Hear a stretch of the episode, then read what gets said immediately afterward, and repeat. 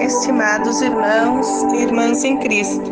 Retornamos para o nosso momento de reflexão do livro do Deuteronômio. Hoje vamos para o quarto círculo, que fala do Êxodo, viver em saída.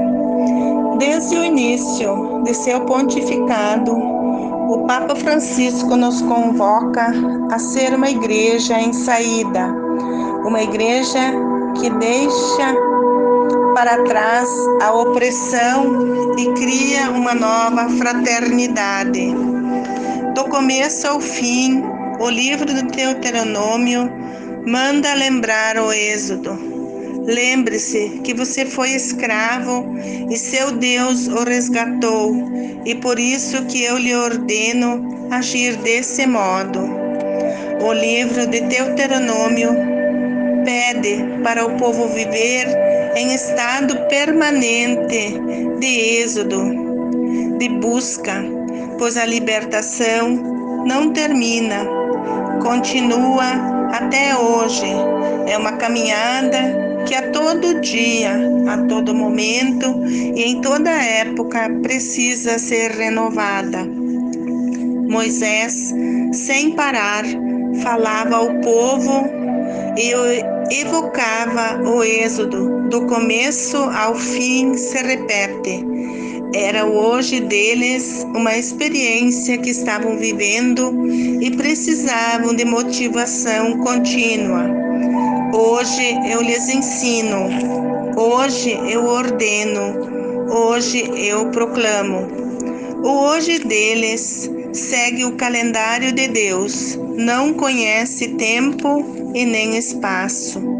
Deus está presente em todos os lugares e espaços. Moisés convocou toda Israel e disse: Ouça, Israel, os estatutos e as normas de hoje. Eu proclamo aos vossos ouvidos para que aprendam e cuidem de praticar nosso Deus fez uma aliança conosco no Horeb.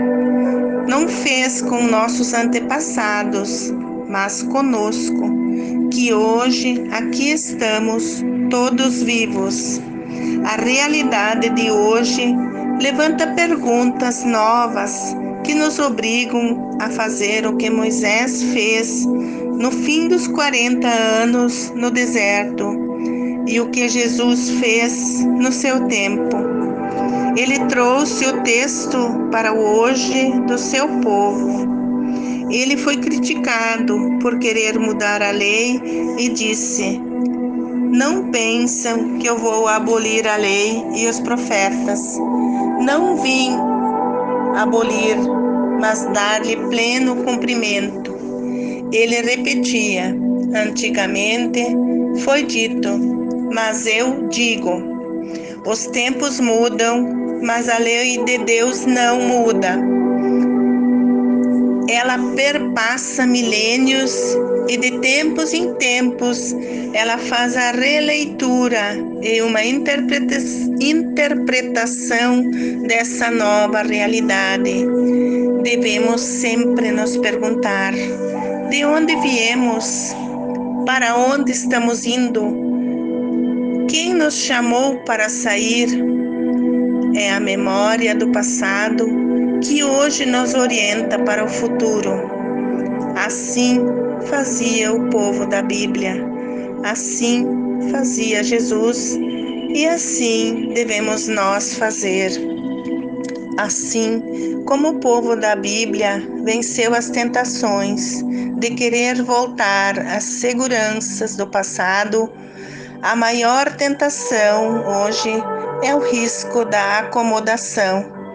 Precisamos cada dia nos motivar, buscar novas técnicas, novos recursos, estudar para entender melhor de que forma as coisas acontecem e por que que elas acontecem assim.